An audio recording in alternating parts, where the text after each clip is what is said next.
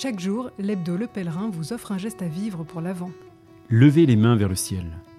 Depuis la nuit des temps, la prière s'exprime aussi par le corps.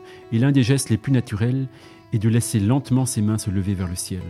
Dans le silence d'une église ou le secret d'une chambre, même assis ou allongé sur un lit, calmement, fermez les yeux, en vous tournant vers le Christ, puis laissez vos mains s'élever un peu ou beaucoup.